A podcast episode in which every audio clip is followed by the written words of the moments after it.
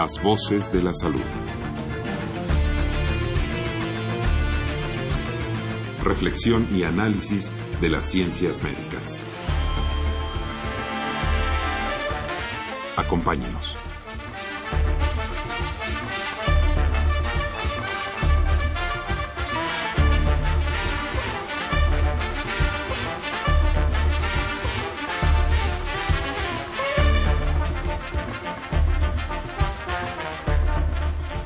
Muy buenas tardes, estimados radioescuchas. La Facultad de Medicina de la Universidad Nacional Autónoma de México y Radio UNAM tienen el agrado de invitarlos a que nos acompañen en su programa Las Voces de la Salud. Soy el doctor Andrés Aranda Cruzalta, el día de hoy para hablar de envejecimiento, abuso y maltrato en el adulto mayor. Se encuentra con nosotros el doctor Carlos Diver de las DCs. Eh, bienvenido, doctor. Muchas gracias por haberme invitado y la presencia de estar aquí me da mucho gusto. Como siempre, los queremos invitar a que se comuniquen con nosotros a través del teléfono 55 36 89 89 con cuatro líneas o al 01 800 505 26 88 Lada sin costo.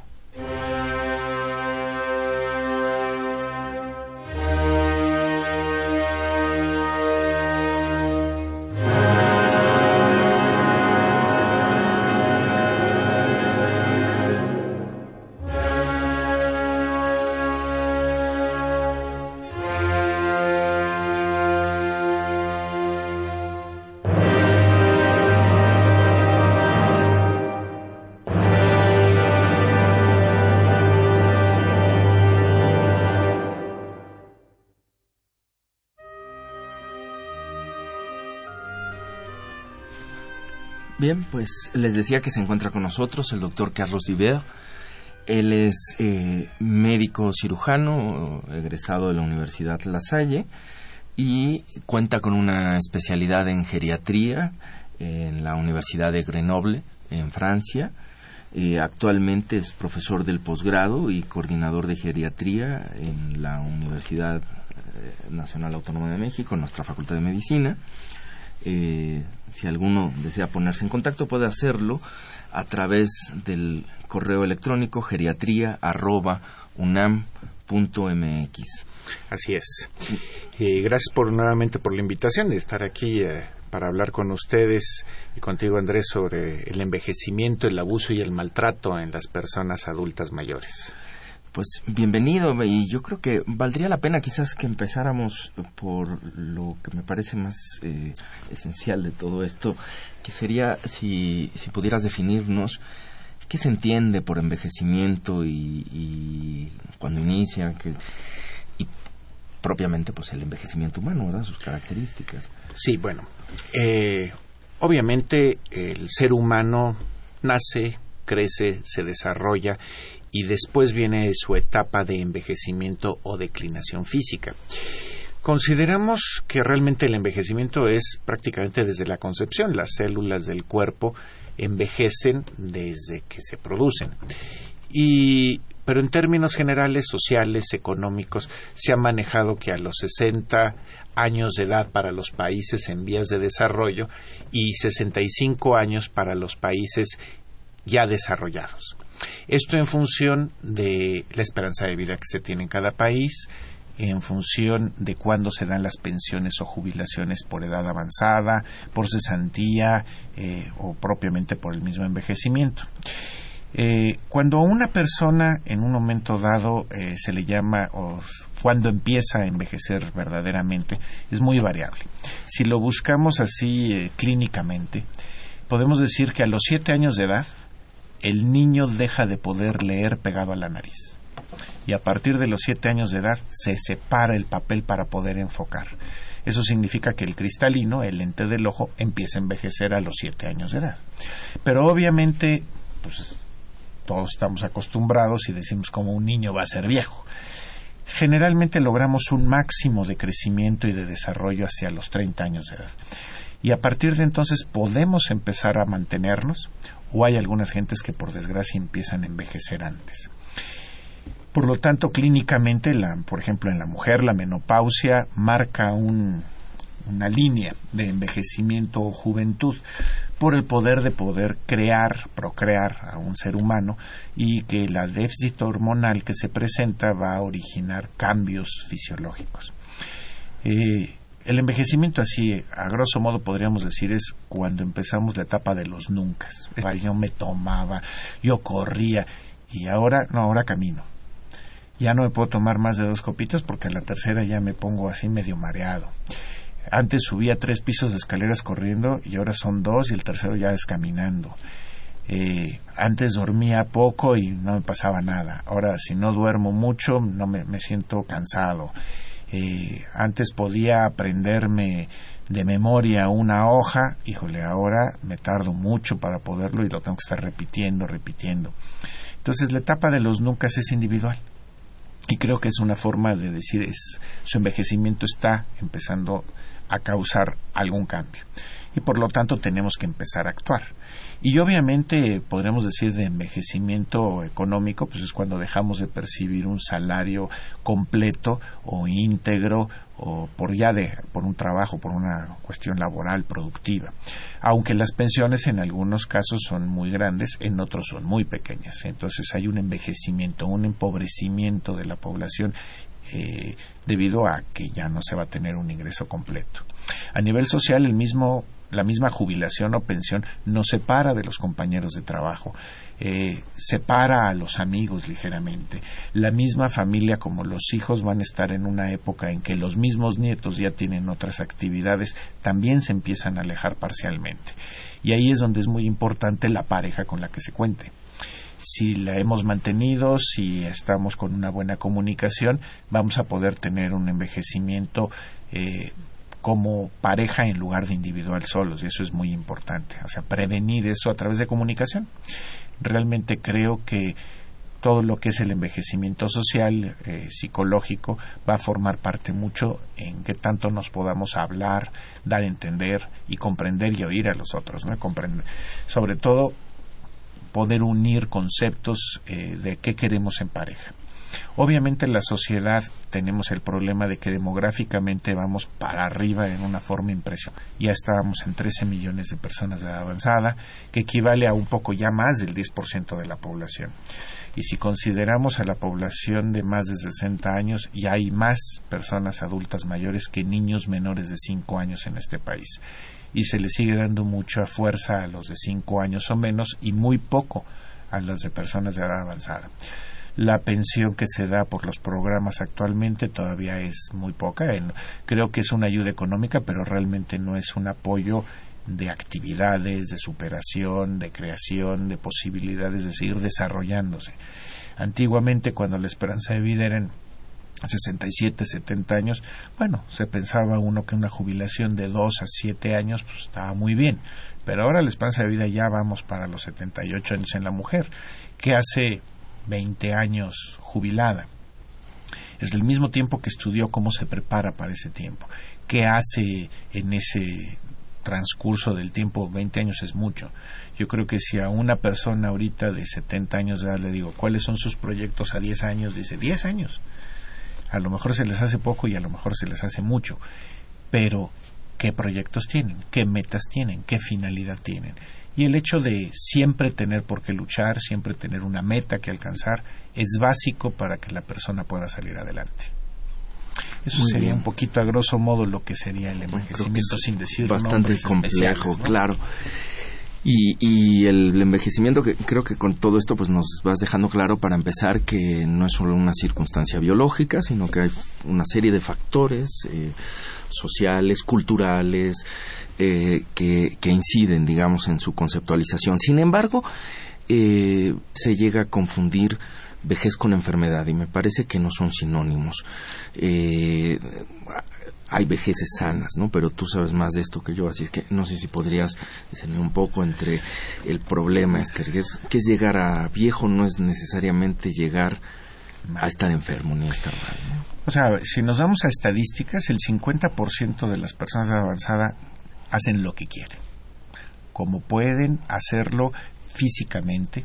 Eh, significa que pueden desde bañarse, vestirse, arreglarse, comer, decidir transportarse, ir a tomar un café, ir al cine, ir a tomar una clase, tener unos amigos, platicar, jugar unas cartas, eh, poder hacer, hay personas que hacen unas nuevas carreras. Hay gente que le interesa, por ejemplo, la antropología y después de jubilados entra a estudiar antropología y se ponen a hacer hoyos, entonces se vuelven joyeros, ¿no? Porque hacen hoyos ahí en la tierra buscando piececitas de todas cosas y es muy interesante para ellos. Otros se ponen eh, a estudiar algún idioma, otros se ponen a pintar, otros aprenden a hacer una manualidad. El mayor problema es no dejar de hacer. El que llegue y se siente y se pone a ver televisión todo el día va a perder fuerza física, habilidades, eh, va a tener otro tipo de problemas. Por el otro lado tenemos la desgracia de que México es un país con muchas enfermedades crónicas. Simplemente se ha hablado mucho de la obesidad, que México es uno de los países con mayor obesidad infantil, es uno de los países que tiene mayor obesidad en adultos, y eso es una parte cultural y educativa, en donde no nos enseñaron a comer, en donde las tradiciones todavía no son muy entendibles por otros. El desayuno, almuerzo, comida, merienda y cena, en teoría cinco alimentos son muy buenos, pero las cantidades que tomamos y lo que comemos en ellas son pésimas. La torta de tamal, hombre, la guajolote es muy mm. sabrosa en algunos casos, pero puros carbohidratos, ¿no? Y con atole peor tantito, ¿no? Pero muchas veces se requiere para tener una fuerza física y realizar un trabajo eh, realmente físico. Los que están en la construcción necesitan esa energía. Pero es una mala opción el café, el café con leche y suficiente pan de desayuno y cena en otras edades. Hay que tomar fruta, hay que tomar verduras y esa mala costumbre porque no es solamente una educación, yo creo que es una costumbre, nos lleva a tener un sobrepeso porque comemos muchas cosas fritas, las fritangas, las tortas, las quesadillas, etcétera, son muy sabrosas. A quien no le gustan unas buenas garnachas con salsita de chile ahí, hombre. O sea, les van a abrir el apetito a muchos un chicharrón en salsa verde con sus tortillitas, aquí no. Pero obviamente esto va a producir que si se incrementa el peso y no utilizamos esa energía, va a favorecer una serie de enfermedades que llamamos crónicas. La diabetes, la obesidad, la hipertensión y el desgaste articular, la osteoartritis. Entonces, hay mucha gente que por desgracia va sufriendo estas enfermedades por excesivo consumo de sal, falta de ejercicio, la mala alimentación y llega diabético, hipertenso, obeso y con dolores articulares, con osteoartritis. Y esos son los que eh, se piensa que la vejez está asociado a que con el paso del tiempo vamos a ser diabéticos, vamos a ser hipertensos y nos duelen las articulaciones. Por ahí decía algún dicho que el que se despierte y no le duele nada es que ya está muerto. Entonces, obviamente esto pues lo toman como una broma, como algo natural y no se dan cuenta que es las alteraciones por una mala forma de vida a través de los años. Y entonces se asocia a que como llegan enfermos, pues los viejos están enfermos. Pero eso nada más es el 50%. O sea, 50% mal y 50% bien. Esos malos eh, sí sufren las consecuencias. Y el ideal en todos estos casos es las medidas preventivas. Si nosotros desde una temprana edad aprendiéramos que si estamos gorditos nos van a doler las rodillas, nos va a doler la espalda, vamos a tener estómago prominente, vamos a, a dejar de hacer algunas actividades. Las personas que tienen diabetes muchas veces se les diagnostica pero no hacen caso de las dietas y sufren las consecuencias después. Vienen los dolores de las neuropatías periféricas, vienen los problemas de, en el riñón o en el ojo y eso les altera su funcionalidad con el tiempo. Los hipertensos son más propensos a tener alteraciones cardíacas, a tener accidentes vasculares cerebrales, a tener infartos y bueno, todo esto, como la mitad de la población muchas veces llega con estos problemas, pues consideran que es normal, pero no, obviamente no es normal. Hay personas jóvenes a los 80 años y personas viejas a los 60 años. Yo tengo pacientes que tienen 90 y unos hasta 100 años de edad, acabo de estar con dos que cumplieron 100 años de edad, en que ahí como los veo, uno de ellos eh, estaba tomándose su copita con la esposa junto de 97, agarrados de la mano, besuqueándose y bailando a los 100 años. Y se peleaban los nietos y los bisnietos por bailar con ellos. Y otra que se cayó justo 15 días antes de, la, de cumplir los 100 años de edad por estar practicando los bailes. Y se rompió la nariz y hubo que operarla de la nariz. Pero se levantó y estaba con mucho maquillaje para que no se le viera el moretón, pero bailando a los 100 años de edad en su fiesta. Y en cambio hay otros que a los 70 años no se pueden mover. Entonces, se puede tener todo dependiendo cómo uno quiera vivir también. Ahora, en muchas de estas enfermedades también, vamos, estos, estos factores que son sobre los que podemos incidir, que son los alimentarios, los eh, ambientales, pues siempre se puede prevenir. Lamentablemente también hay toda una serie de factores genéticos que a veces esos, por lo menos hasta el, hasta el momento, pues tenemos menos manera de incidir sobre ellos. De tal forma que, eh, si bien vejez no es igual a enfermedad, pues siempre irán apareciendo algunas, ¿no? Pero me parece muy importante eh, que en ese proceso ustedes, los geriatras, pues tienen una serie de escalas que han desarrollado y demás, que tratan de valorar eh, pues cosas que ya estabas mencionando, ¿no? Que eh, la autonomía del, del, sujeto, este, que se mide en una serie de rangos, ¿no? Desde la parte física, mental y demás, ¿no? Eh, ¿Cómo, ¿Cómo se mide? ¿Qué es lo que, qué es lo que, cuáles son los cambios, digamos, más importantes ya a ese nivel de, del especialista que dice, bueno, aquí sí está viendo cambios importantes, qué, qué tipo de medidas vas tomando con estos pacientes? Eh, hay una serie de pruebas, tanto de pruebas eh, de interrogatorio como pruebas físicas, ¿no? Este, pruebas de laboratorio y demás que, que ustedes aplican. A partir de ahí, inclusive se ha llegado a decir, bueno, pues tenemos una tercera edad dentro de la tercera de otras formas y se puede ir estadificando, ¿no? No todos los viejos pueden estar. Claro, o sea, lo que hacemos es la valoración geriátrica integral. ¿Eso qué comprende? Bueno, es la clásica historia médica de qué ha pasado, qué operaciones tiene, si come, si no come, si fuma, si bebe, eh, si está vacunado, eh, qué siente, qué no siente. Pero tenemos un énfasis especial, por ejemplo, en parte de la valoración social, con quién vive, si es dependiente económico, con quién se puede apoyar si está enfermo la persona, quién tiene, si tiene o no tiene recursos para saber hasta dónde se pueden enviar o no enviar cosas que sean accesibles a la persona. Se hace una valoración mental debido a que es muy frecuente en las personas ya más mayores las alteraciones del, de la memoria. Entonces, lo que antes se denominaba demencias, que actualmente se, se le cambió el nombre en la última Junta Internacional, se llaman deterioros cognitivos. De tal manera de saber si puede entendernos, se lleva la información y es capaz de aplicarla. O si vamos a necesitar ayuda de una tercera persona, ya sea familiar o un cuidador, que nos ayude a que se lleven a cabo las indicaciones o si empieza a tener un deterioro, a que haga ejercicios mentales para tratar de prolongar la capacidad. Somos muy curiosos, después de que dejamos el trabajo nos olvidamos de aprender cosas. Entonces no se lee lo suficiente, por ejemplo la lectura en voz alta es un ejercicio de atención, de concentración y de repetición del lenguaje. El hecho de copiar un párrafo todos los días me da memoria inmediata capacidad si tengo de aprender palabra por palabra, frase por frase o hasta un parrafito completo y que lo puedo escribir y eso facilita la coordinación mente-cuerpo y la memoria inmediata. Si me pongo a armar rompecabezas, eh, señalo en su momento la posibilidad de organizar por colores, por figuras, por formas y me da una organización mental que me puede ayudar el hacer recordatorios de imágenes, o sea, revisar los álbumes de fotografías, puede ayudar a saber en dónde estaba, con quién estaba, qué festejábamos, eh, quién tomó las fotos, diferentes cosas del pasado, que nos ayudan a memorizar algo. Y por el otro lado, eh, el hecho de siempre tener en mente qué voy a hacer y qué tengo que aprender.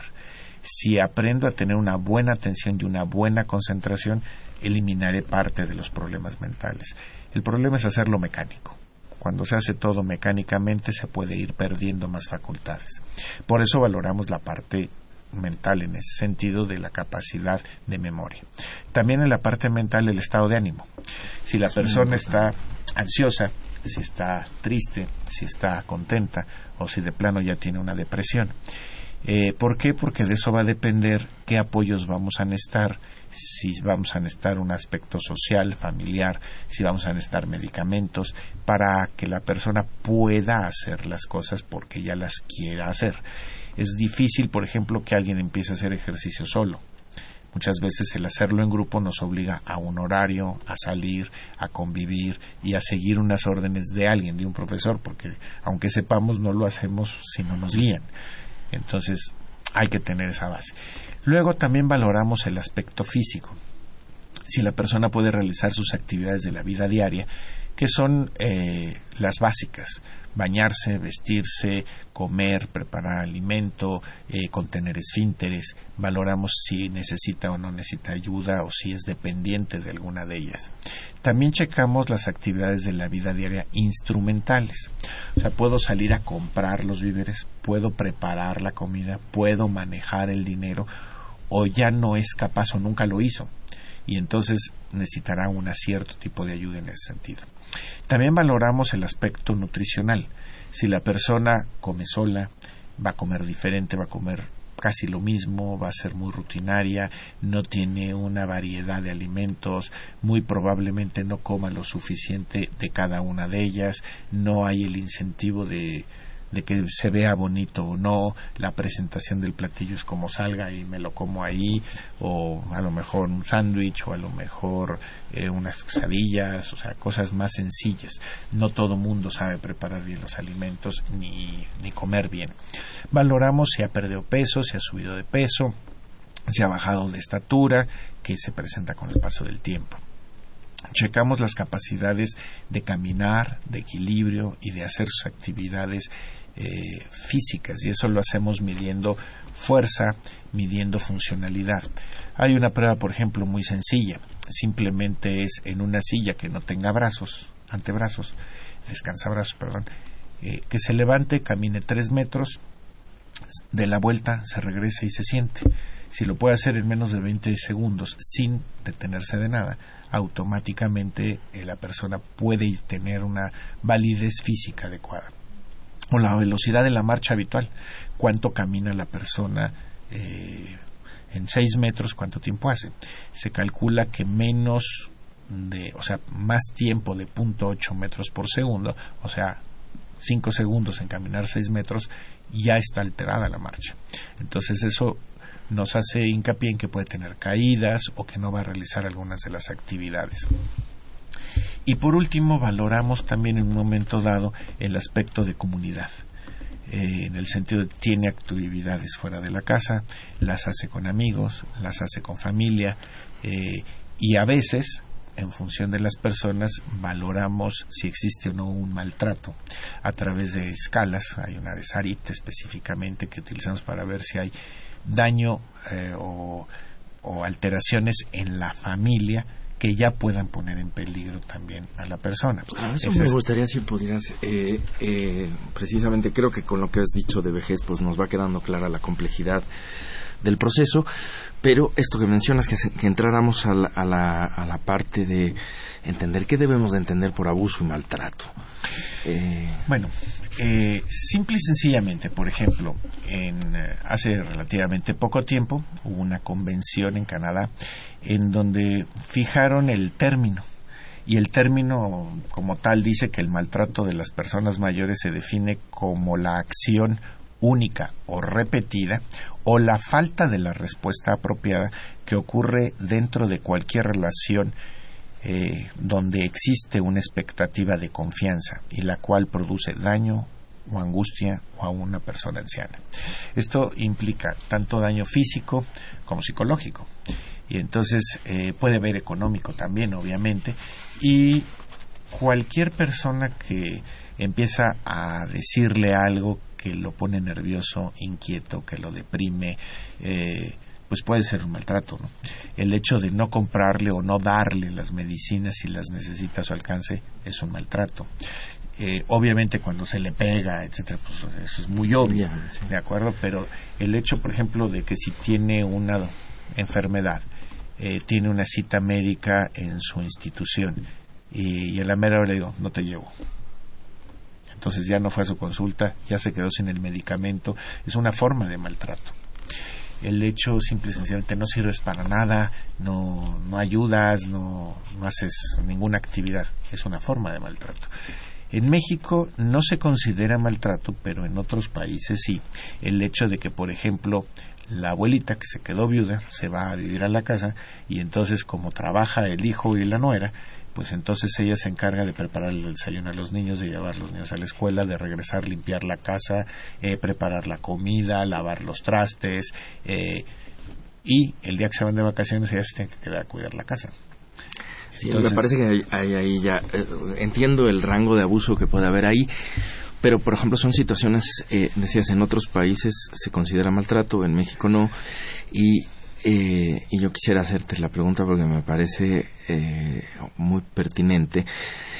dado, creo yo, la dificultad para entender esto, ¿qué tanto esas actividades pueden ser de utilidad me refiero no cuando solo te estás sirviendo de ese... O sea, entiendo que lo que estás planteando es nos vamos a servir de este, de este anciano cuando nos convenga y un poco cuando ya no y nos vamos de vacaciones lo dejamos a un lado. Entiendo la parte abusadora, me queda clarísima y no, no cuestiono esa situación. Pero, ¿qué tanto, digamos, el que encuentre en el seno de, de, la familia la posibilidad de hacer una serie de actividades de... Eh, aceptadas libremente y que las pueda hacer sin duda y que no sean una carga excesiva, etcétera, etcétera. Pero ¿dónde estaría el margen para decir qué tanto esto le puede beneficiar, digamos, porque sigue manteniendo sus actividades y qué tanto vale la pena una legislación que diga, no, esto se tiene que acabar y esto es maltrato? Bueno, no se considera maltrato en México, primero porque es una tradición. En segundo lugar, es muy común. Y en tercero, porque es aceptado. O sea, el hecho de yo convivir con mi hija o con mi hijo, ver a los nietos, eh, me voy a sentir unida a la familia. Y aparte de eso estoy sirviendo, estoy activo. Y entonces automáticamente la persona es valorada en la casa. Y eso es una tarea que en los países en vías de desarrollo, donde los jóvenes muchas veces tienen que tener dos trabajos y no uno, porque si no, no alcanza el salario familiar para sacar adelante a la familia, toma una, un estatus de que sin él no podríamos. El problema que se tiene es si esa persona eh, se llega a enfermar. Si se llega a enfermar, no va a haber quien la ayude. No la, en lugar de considerarla que ayudó y que puede seguir ayudando en muchas cosas, entonces se convierten en un estorbo. Y entonces es malos tratos, malas palabras, ya no me sirves para llevar a los niños, ya no me hiciste la comida, ya no pudiste hacer lo otro, ahora me tengo que quedar a cuidarte. El problema es cuando se enferman. En la vida diaria, en muchos niveles, eh, esa abuela vale oro. Es la pirámide, la piedra angular de la familia. Eh, el límite es en el momento en que ella necesite algo, si se le otorga Estamos la reciprocidad, ¿no? Exactamente. O sea, siempre y cuando exista la reciprocidad, estaremos bien. Porque da una labor, da un trabajo, da una función y se tiene que valorar. Entonces, oye, qué rico te quedó, cuando menos, ¿no? En lugar de decir, oye, esto sabe porquería hoy, ¿no? O en un momento dado te quedó muy picoso y sabes que no tomo chile. Eh, son la manera en que se comunica y se les da las gracias, se les acoge, ahora siéntate tú, me toca lavar los trastes a mí, eh, vete un día con tus amigas y chismeale un ratito, platica, eh, vete a tomar una clase, vete a hacer ejercicio, eh, siéntete bien para que puedas seguir ayudándonos y al mismo tiempo tú tengas también una relación adicional. La reciprocidad yo creo que es la palabra la que dijiste correcto, en donde también la familia le da a la persona. Eh, y no solamente es darle el trabajo, el lugar en la casa, sino también el cariño, también la función que guarda ante los nietos, eh, eso es muy importante. Actualmente empezamos a tener el segundo problema, que ya hay cuarta generación en algunas casas, y entonces los nietos que ya tienen a los bisnietos eh, también salen a trabajar y ya no saben si se queda la bisabuela o la abuela. Y la abuela muchas veces está jubilando y lo que quiere, como ya tiene otro tipo de educación, es otro tipo de actividades. Y entonces, eh, ¿en dónde queda el papel de bisabuela o de abuela en ese hijo en ese nieto o ese bisnieto y automáticamente es lo que puede llegar a producir más alteraciones porque no la bisabuela quiere continuar con la función que ha hecho, que le ha funcionado, que ha tenido la familia, que ha sido piedra angular, pero llega la hija o la nuera que se está jubilando y ella quiere tomar ese papel. Y entonces en ese momento es le empiezo a relegar, empiezo a dejarla no hacer cosas, le empiezo a quitar su función, le empiezan a quitar esa piedra angular y les produce problemas. Yo creo que la reciprocidad es el punto que podríamos considerar bueno o malo. Estoy de acuerdo contigo. Ahora, es eh, más fácil decirlo que valorarlo muchas veces, ¿no? Este... Por supuesto. O sea, obviamente cuando una persona tiene una mala condición de salud, cuando no tiene ningún tipo de ingreso, cuando no tiene un apoyo familiar, eh, cuando se ha aislado por condiciones sociales, económicas o de salud, eh, puede llegar a ser objeto de un maltrato adicional. No solamente por la familia que puede existir o por el cuidador que llega a ayudarle desde la muchacha eh, de entrada por salida, la vecina, etcétera, en donde empiezan a, a decir quieres que te ayude, me tienes que dar. O dame y luego te ayudo y luego platicaremos un poquito más al respecto. Sí, vamos a hacer un corte, pero sí me, me parece que es muy importante regresar aquí porque se producen estos maltratos, estos mecanismos.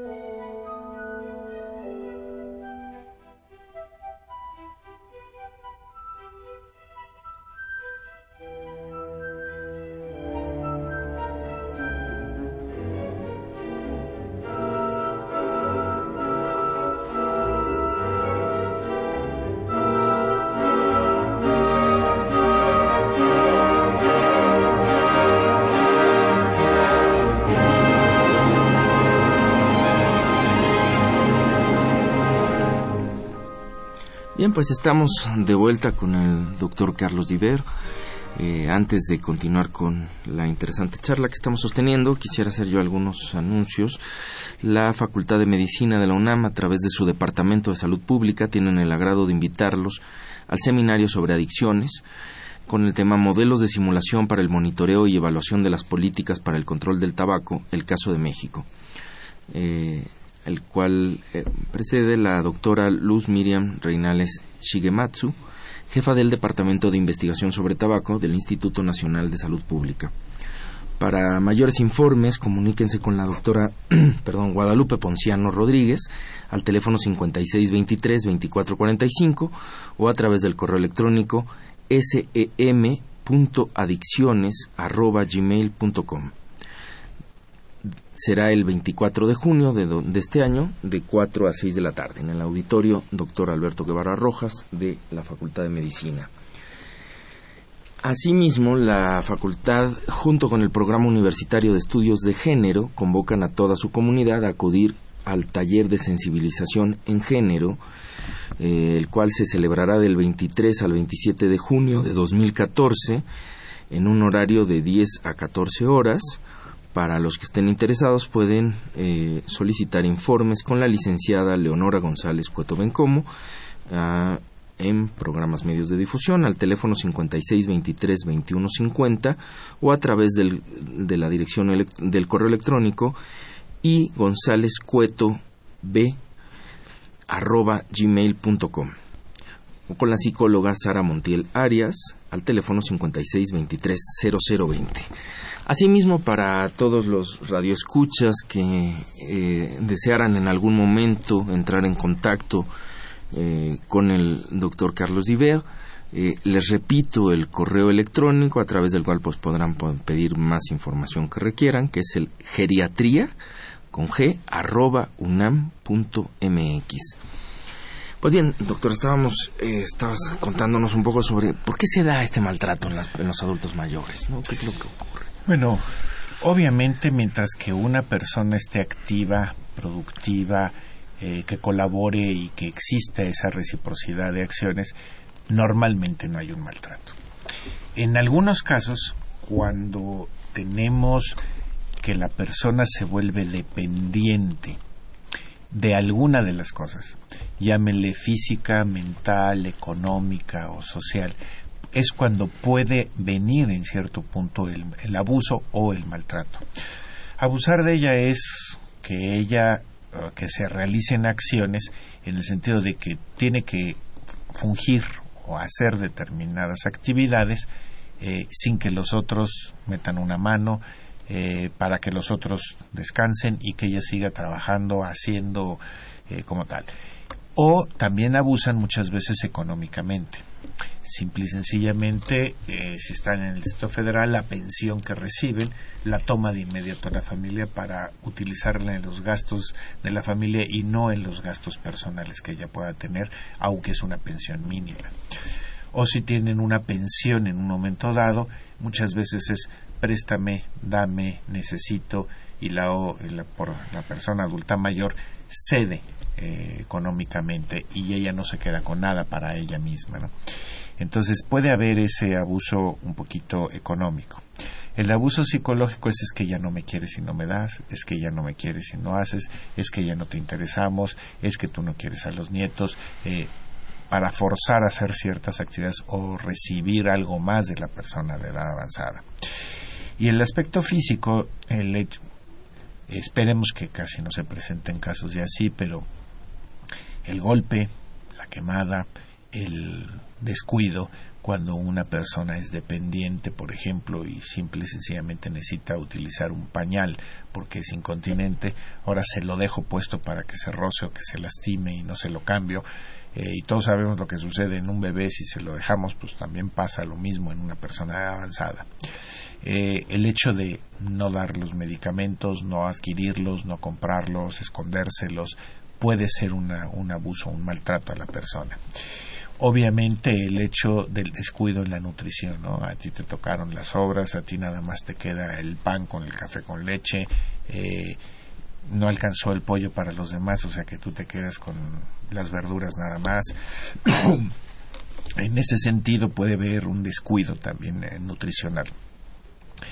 Eh, la ropa, si le queda, no le queda, o la misma y te quedas con ella y no no se adquiere la ropa adecuada para la persona de acuerdo a la estación del año, o si llueve, si no llueve, si hace frío. Eh, y los podemos ver muchas veces en que son simplemente lo sientan y no te muevas, ve televisión, ya quédate. Entonces es, ocupa tu tiempo libre viendo la televisión. Y no son unidos, no, no se les da alguna actividad en conjunto con los demás, porque fácilmente podrían platicar mientras que se corta la verdura, mientras que se pelan los chícharos, mientras que se pelan las zanahorias o las papas, en lo que se selecciona el frijol o la lenteja que se expulga si no tienen piedritas, eh, o sea, podrían contribuir, aunque no pudieran estar de pie, platicando y viendo en la cocina algunas cosas, o eh, con actividades o participar en las conversaciones familiares. Entonces, son tipos de abuso que se llegan a presentar y que lo más importante es eh, detectarlos a tiempo y ver qué es lo que está pasando. Es una frustración del cuidador, del hijo, de la hija, de quien está ahí, eh, que puede ser, puede ser una depresión del cuidador, ansiedad del cuidador, y que se defiende dándole eh, el maltrato a la persona avanzada. Entonces, si se puede identificar muchas veces se pueden arreglar. El problema es que nadie lo dice. Y, por ejemplo, en los sistemas de salud, pues nada más cuando vemos que llegan deprimidos o que vienen golpeados o que se descompensó una enfermedad, se pregunta uno, bueno, ¿y por qué se descompensó si estaba muy bien? Eh, dejó de tomar las medicinas, cambió los hábitos alimenticios, eh, ya no sale a caminar, ¿qué pasó que se descompensó? Y muchas veces ahí nos damos cuenta de que hay un abuso o un maltrato Obvio que si llegan con algún golpe, con moretones, con fracturas frecuentes, etcétera, aquí de dónde aparecieron. O sea, si se cayó, sabemos que se cayó y es una sola vez y existen los accidentes y ya. Pero si llega un día con la mano, otro día con la pierna, otro día con un golpe en la espalda, otro día con la cabeza con una rajada, una descalabrada, uno empieza a decir, algo está pasando, lo, están descuidando, lo están maltratando, lo están eh, sedando, está teniendo problemas con medicamentos, le están dando una dosis adicional, ¿qué está sucediendo? Entonces, el aspecto físico es más fácil identificarlo, pero todos los demás es muy complicado y realmente nadie habla fácilmente del mismo, más que cuando se les pregunta inquietud y la confidencialidad es muy importante y la confianza de decirlo también es, eh, es muy difícil tenerla con alguien de primera instancia, aunque sea su médico de todo el tiempo. Eh, obviamente, ¿por qué? Porque puede tener represalias posteriormente. Es que tú le dijiste que yo te hacía y ahora vas a ver lo que te va a pasar, ya no vuelvas a decir nada y los callan eh, y los amenazan. Y entonces se vuelve un abuso repetitivo. ¿Cómo solucionar esto? Realmente cuando ya se presenta el modificar el ámbito es lo que se necesitaría hacer, o sea, modificar el entorno. Las personas que lo están haciendo no van a cambiar. Entonces necesitamos cambiar de plano de lugar, ir con otras personas, que puede ser otro hijo, puede ser otra hija, puede ser alguna institución o simple y sencillamente salirme por horas y no estar ocupando un espacio que los demás consideran suyo y que entonces estoy estorbando y pues me, agreden porque estoy estorbando. Y el tener actividades fuera de la casa con grupos sociales puede permitir disminuir el, el acoso, el abuso, el maltrato. Eh, primero porque otras personas nos van a ver más frecuentemente, porque vamos a convivir, porque vamos a platicar y eso pone en riesgo a la persona que abusara o maltratara de que lo supieran otras personas. Entonces, el tener una actividad de irse a un club de la tercera edad del, Instituto Nacional de Personas Adultas Mayores, de las delegaciones, de las comunidades, conformar grupos en donde pudieran tener una actividad eh, cultural, educativa o productiva. O sea, se pueden poner a tejer suéteres y venderlos, o pueden tejer suéteres y darlos a los eh, refugios de niños o pueden en un momento dado eh, preparar comidas y comer juntas o pueden en un momento dado tomar una clase de ejercicio y estar más fuertes, que nos vayamos un poquito a la prevención. Y la prevención es, tengo que estar bien y tengo que ayudar a los demás a estar bien. Entonces, ¿qué puedo hacer por mí mismo para mantenerme sano o mantenerme funcional? o esa, esa esfera autonómica, ¿no? creo que, digo, me queda claro que para allá apunta todo esto, ¿no? En la medida en que esa esfera autonómica se mantenga, o sea lo más amplia posible, ¿no? Eh, en todas sus esferas, pues será sin duda menos objeto el anciano, de, menos, habrá menos riesgo de que caiga en el maltrato y eso. Por supuesto. ¿Qué es lo que puedes recomendarle entonces? yo creo que a todos, pero todos, si corremos con suerte iremos para viejos. O sea, ¿qué podemos hacer? Yo lo divido siempre en, en varias secciones. O sea, ¿qué puedo hacer yo por mí mismo? ¿Qué puedo hacer yo por la persona que estoy junto? ¿Qué puedo hacer yo por mi comunidad cercana? ¿Y qué pueden hacer por mí los profesionales de la salud o las, este, instituciones sociales. Por ejemplo, ¿qué puedo hacer yo? A ver, número uno, pues moverme, no quedarme quieto. Porque si me muevo, voy a poder seguirme moviendo y voy a tener fuerza. Entonces el ejercicio se vuelve indispensable. ¿Qué tipo de ejercicio? Dependiendo mi condición física, ¿qué puedo hacer? Lo puedo hacer desde sentado simplemente yo pongo una mano contra otra y aprieto y forzo unos, unos músculos del tórax. Si yo jalo una mano contra otra, fortalezco la espalda.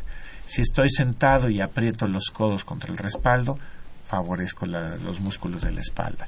Si estoy sentado, levanto la pierna y la detengo, favorezco los músculos del cuádriceps.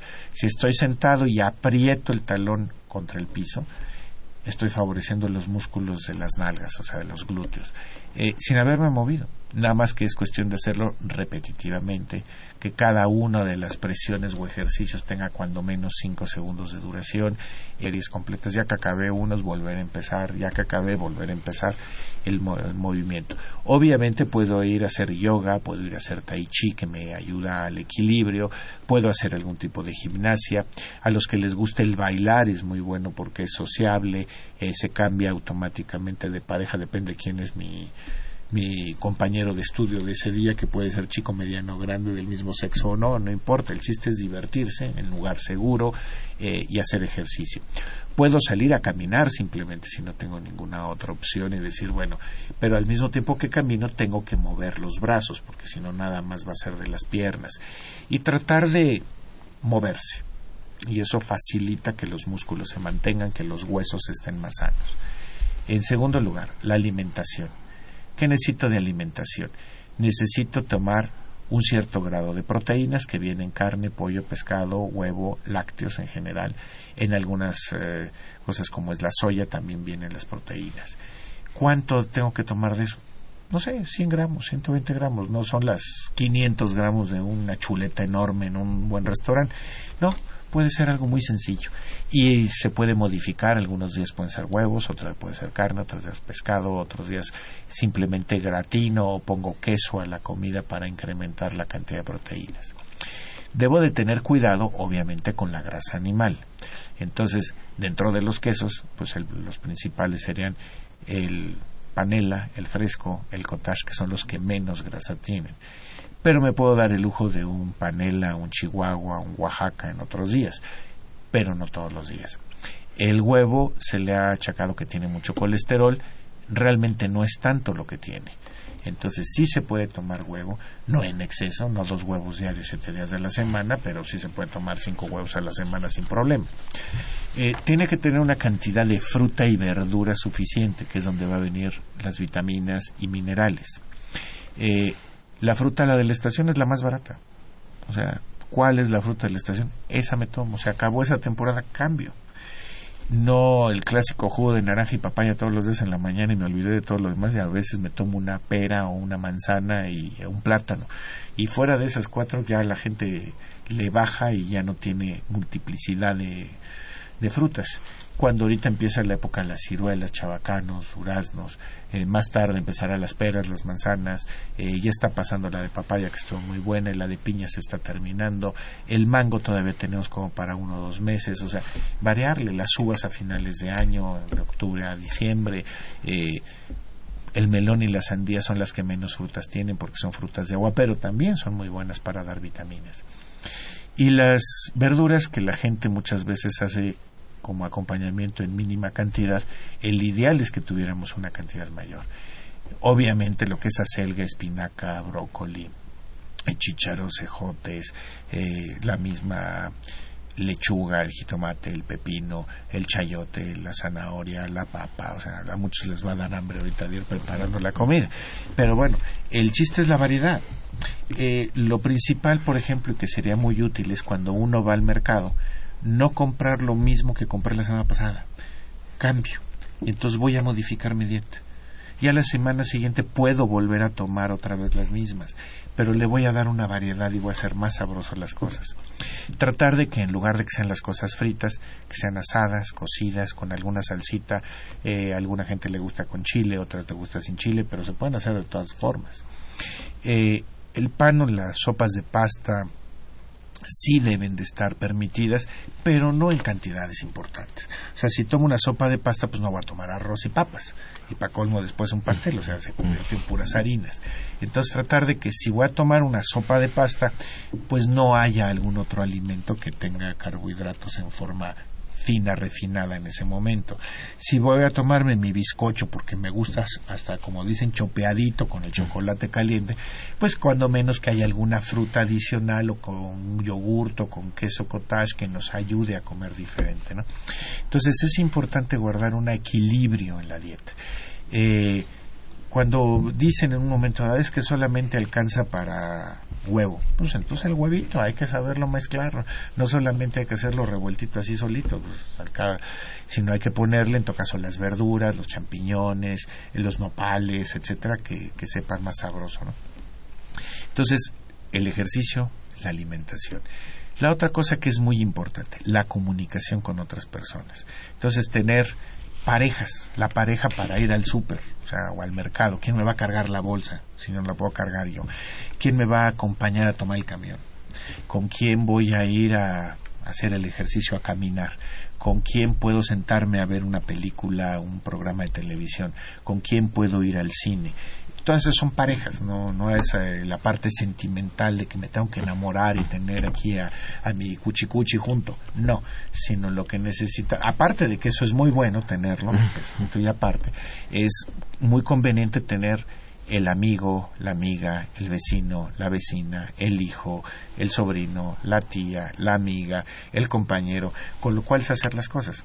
Y entonces las haremos con más gusto cuando nos dicen, vete a caminar media hora y voy solito, pues si no tengo algo de atractivo visual, aunque sea la tienda, el aparador, la muchacha, el viejito, la viejita, que lo vea a gusto, digo, ¿para qué salgo a caminar? Mejor me quedo a ver televisión. Entonces, cuando menos salir a, a, criticar a veces, ¿no? Ya viste cómo viene vestida aquella, ya viste cómo se vistió el otro, ya viste cómo cruzaron la calle, o sea, cuando menos que sea de chisme. Y entonces nos la pasamos muy a gusto. Creo que si buscamos las parejas, que le repito, hombre, mujer, niño, viejo, joven, etcétera, no importa. Y obviamente cuando se pueda y cuando la persona tenga su pareja sentimental también es muy importante. No olvidarse de ella. ¿Hace cuánto que el señor o la señora no le pone los brazos en los hombros por atrás, le da un masajito, se agacha, le da un beso y le dice, ¿qué se te ofrece? ¿Te traigo algo de tomar? Que puede ser agua, café, té o en un momento hasta un licor si quieren hacer, hay otras cosas, también se vale. Eh, simplemente el poder estar cuántas veces toleramos estar hombro con hombro, brazo con brazo sentado pegado a una persona. Ese espacio vital lo, lo compartimos cuando queremos a alguien y entonces el querer a alguien se vale. Obviamente, por desgracia, las personas adultas mayores que son del sexo femenino sí le pueden poner la mano en la pierna al nieto. Las personas adultas mayores hombres no le pueden poner la mano en la pierna a la nieta. O sea, por ser reglas familiares o sociales, aunque no lo hicieran con ninguna intención, hay hay partes educativas que no vamos a poder cambiar. Entonces, pero podemos tenerlo cerca, sí. O sea, si yo abrazo a una nieta por los hombros, nadie me va a decir nada. ¿ok? No la puedo abrazar poniéndole la mano en la pierna. ¿ok? Pero si es abuelita, se pueden dar el gusto de hacerlo como quieran, también dense el gusto, se vale. Entonces no hay problema. Entonces, pero esa comunicación de querer, de, de compartir un espacio, una actividad, es muy útil. Entonces, la parte social, la parte del cariño también es importante. Y luego la producción. ¿Qué puedo producir? ¿En qué puedo compensar eh, mi vida, volverla a ser productiva. Puede ser haciendo la comida, puede ser lavando los trastes, puede ser limpiando, estoy totalmente de acuerdo. Pero también puedo ser arreglando el apagador, puede ser limpiando el drenaje, puede ser eh, simplemente salirme de la casa. A veces los hombres que hemos trabajado toda la vida, si nos llegan a la casa y nos jubilan y nos sentamos, hacemos la función de refrigerador en medio de la sala, solo estorbamos. Entonces tenemos que tener una prevención y tener hobbies previamente, ya sea poder jugar un ajedrez, poder jugar un dominó, tener un grupo en donde yo vaya a leer un libro, eh, puede ser un servicio social en donde simple y sencillamente yo grabo un, eh, un libro, lo leo, eh, está el programa de de la misma UNAM, Descarga Cultura, no sé si lo conocen, descargacultura.unam. o sea, arroba unam.mx, en donde están los libros leídos para que uno los escuche en el iPhone, en, la, en el radio, en la computadora.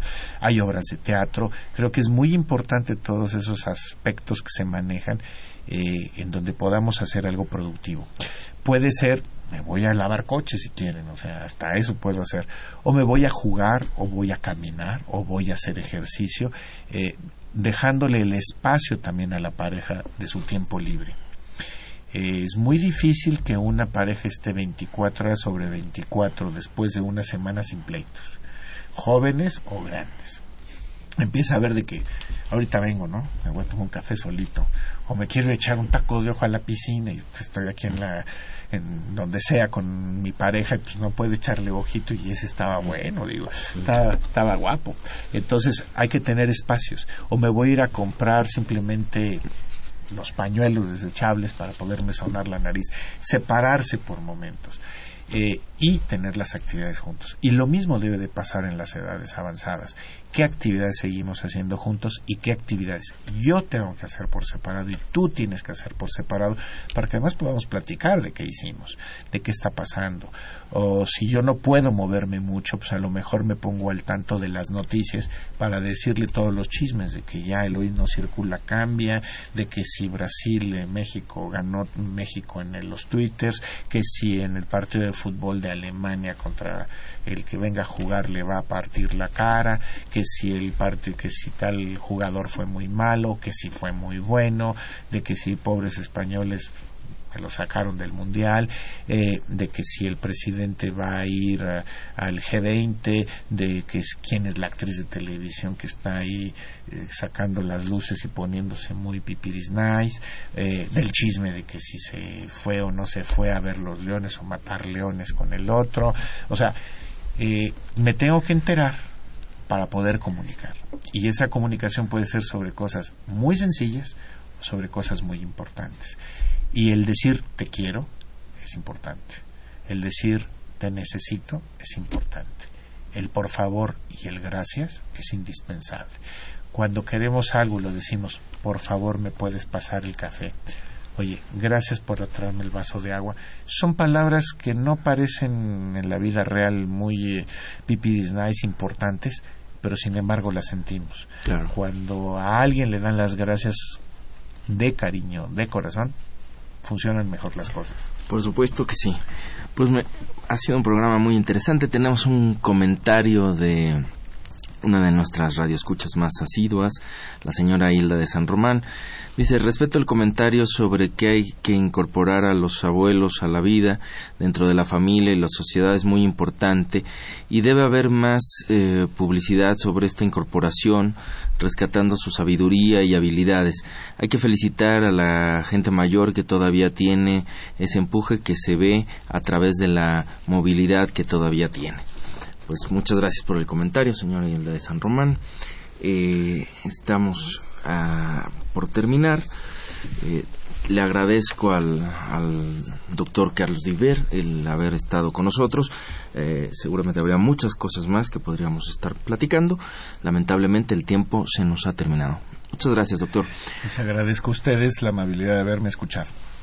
Esta fue una coproducción de la Facultad de Medicina y Radio UNAM a nombre del doctor Enrique Graue Vichers, director de la Facultad de Medicina, y de quienes hacemos posible este programa en la producción y realización la licenciada Leonora González Cueto Bencomo y la licenciada Erika Alamillo Santos. En los controles, Socorro Montes y en la conducción su servidor Andrés Aranda. Les agradecemos su atención y los esperamos en el próximo de la serie. Radio UNAM y la Facultad de Medicina presentaron voces.